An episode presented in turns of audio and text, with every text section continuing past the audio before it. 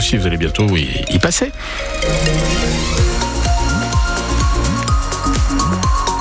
Midi, c'est l'heure du journal complet présenté par Sébastien Cabrita dos Santos. Bonjour Sébastien. bonjour Fred, bonjour à tous. On va commencer par un petit point sur la route avec un, un bouchon actuellement sur euh, le secteur de, de et puis euh, dans le ciel, c'est du beau, c'est du bleu, c'est du soleil jusqu'à ce soir et le retour des brumes et brouillards. On va développer tout ça à la fin de ce journal. Dans l'actualité, Sébastien, de nouvelles manifestations prévues pour demain dans l'éducation nationale. Avec des cortèges d'enseignants probablement encore gonflés par des parents d'élèves en colère qui se sont déjà mobilisés, eux, dès ce matin. Trois écoles de la Loire ont été bloquées.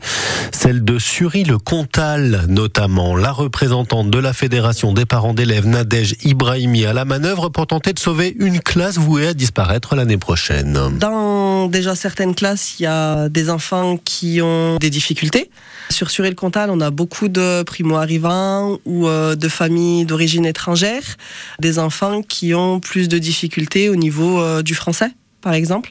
On a euh, des classes qui sont en moyenne donc 24, 26 et 28 aujourd'hui. Donc ça, ça nous permet de travailler en petit groupe sereinement et de pouvoir avoir justement les résultats actuels qu'on a. Et on a peur justement que bah, ça, ça soit la grosse difficulté avec des classes à 32 élèves. Beaucoup de bruit, difficulté de concentration. Et ça risque d'être justement les dernières classes CM1, CM2 qui vont être surchargées et pour les préparer euh, à aller au collège, euh, c'est pas très judicieux. Voilà. La représentante des parents d'élèves a le Comtal, Nadège Ibrahimi, l'école Lamartine de Saint-Jean-Bonnefond et l'école publique de Saint-Georges-Hauteville ont également été bloqués ce matin pour des raisons similaires.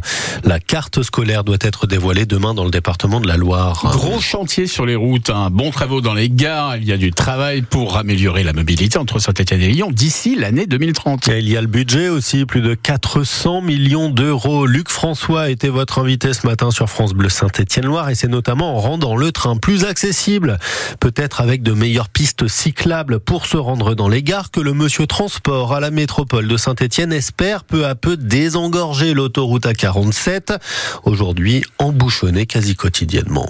Le plan vélo métropolitain se développe. Euh, nous euh, positivons là-dessus parce que les études sont terminées et nous avons, euh, nous passons à l'étape supérieure. Nous investissons 7 millions d'euros dans les infrastructures par an depuis l'année dernière et je pense que dans les années à venir et jusqu'en 2026, vous allez voir que les pistes de vélo vont non pas seront pas des rêves mais des réalités. Le vice-président de la métropole de Saint-Étienne en charge des transports et des mobilités, Luc François, invité ce matin de France Bleu Saint-Étienne-Loire. Trois nouveaux échangeurs arrivent sur la 47. Un premier déjà terminé arrive de J, un autre qui arrive à la Grand Croix est celui de la Varizelle à Peaufinet. Ils promettent aussi de multiplier par deux la capacité des trains d'ici deux ans avec trois rames supplémentaires. L'interview est à revoir en image sur francebleu.fr. Luc François qui adresse ce matin toutes ses condoléances aux familles des cinq jeunes femmes victimes ce week-end d'un très grave accident de la route. Toutes étaient âgées de 18 à 22 ans, quatre sont mortes. La conductrice est soignée à l'hôpital dans un état très grave ce matin encore. Agathe Legrand, l'enquête de police se poursuit ce midi pour déterminer les circonstances exactes du drame. La première hypothèse était celle d'une collision entre les deux voitures, celle des cinq jeunes femmes et une Audi Q7 conduite par un père de famille. Il était avec sa femme et ses quatre enfants qui sont choqués mais indemnes. Le père a été placé en garde à vue dans la nuit de samedi à dimanche, mais il a ensuite été relâché. Il s'avère que la voiture était déjà sur le toit au moment de la collision. C'est donc ce qu'on appelle un suraccident. Désormais, pour la CRS routière et le parquet, il importe de connaître les circonstances du premier accident. Est-ce la voiture qui a fait une sortie de route? Est-ce un troisième véhicule qui a provoqué le carambolage? Pour tenter de répondre à ces questions, un appel à témoins est lancé. Toute personne possédant des informations sur l'accident est invitée à appeler le 04 77 91 50 50. Agathe Legrand, des contrôles de gendarmes avec des contrôles à la chaîne alcool et stupéfiants après une grosse fête dans les alentours de Burdigne. Environ 200 personnes se sont rassemblées ce week-end pour une rave party. Ils ont démonté tout le matériel dans l'après-midi d'hier. Des recherches toujours en cours dans le Pila après qu'une femme âgée de 56 ans a quitté son domicile hier à la mi-journée à Saint-Sauveur en Russe et son mari qui euh, a prévenu les secours ne la voyons pas revenir à temps. C'est aujourd'hui que la justice doit statuer sur le plan de sauvegarde du plan de euh, sauvegarde accéléré hein, chez Casino. stop ou encore, c'est le tribunal de commerce qui rend sa décision en début d'après-midi à Paris. Le plan a été mis en place à la fin octobre et doit s'achever à la fin du mois.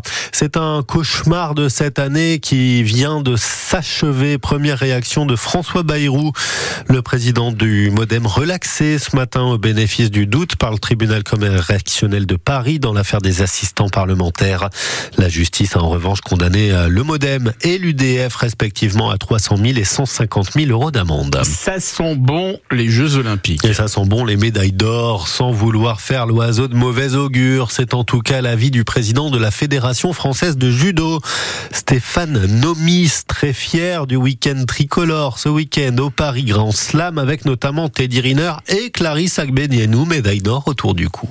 On a fait 8 médailles à Tokyo. Et euh, donc, euh, pourquoi on n'en ferait pas plus à Paris avec euh, l'avantage d'être à la maison? On voit que les autres sports, eh ben, ils montent. Hein. Quand je vois le hand, il performe, la natation performe. Ah, il y a de l'émulation alors. Mais ouais, le, le, golf, il ramène des champions aussi. Tous les sports commencent à, à, se tirer vers le haut pour briller à, à Paris. Et eh ben nous aussi, hein, on veut, on veut briller, on veut pas lâcher, et on veut pas lâcher la première place. Ils l'ont montré. Hein. Clarisse, elle a envie, elle a envie d'être là. Même Clarisse s'était dit, ils aimeraient être porte-drapeau encore à Paris. C'est nos symboles, voilà.